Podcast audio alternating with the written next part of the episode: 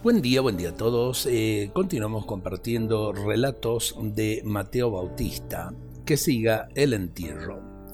Eh, se cuenta en el combate espiritual de Lorenzo Scupoli, 1530-1610, que una joven se volvió tan perezosa que ya no quería hacer ningún oficio en la casa.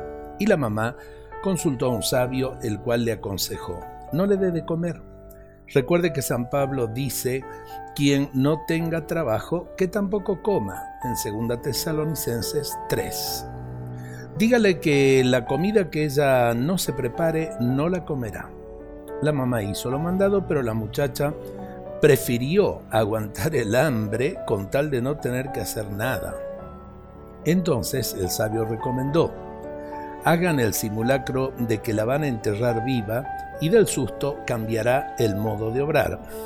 Y se fueron con ella dentro del ataúd para el cementerio. Por el camino se encontraron con un buen hombre que les preguntó por qué la llevaban al cementerio. Es que no quiere conseguirse el alimento, le respondieron. El otro, conmovido, le manifestó, muchacha, yo le regalo estas seis libras de harina para que coma. La perezosa se incorporó y le preguntó, ¿Me las das ya amasadas y convertidas en pan tostado? No, así nomás, sin amasar ni tostar. La perezosa muy tranquila se acostó otra vez en el ataúd y exclamó, entonces, que siga el entierro.